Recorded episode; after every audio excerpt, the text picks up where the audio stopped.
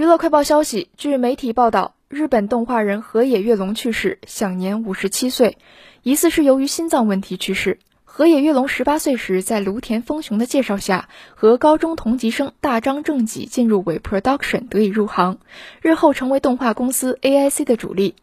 据了解，河野月龙曾担任《棋魂》《男子高中生的日常》《活鸡刀剑乱舞》等动画的作画监督，《鬼灭之刃》《我的女神》C 等动画的原画制作。生前最后一部有记录参与的作品是 TV 动画《鬼灭之刃》。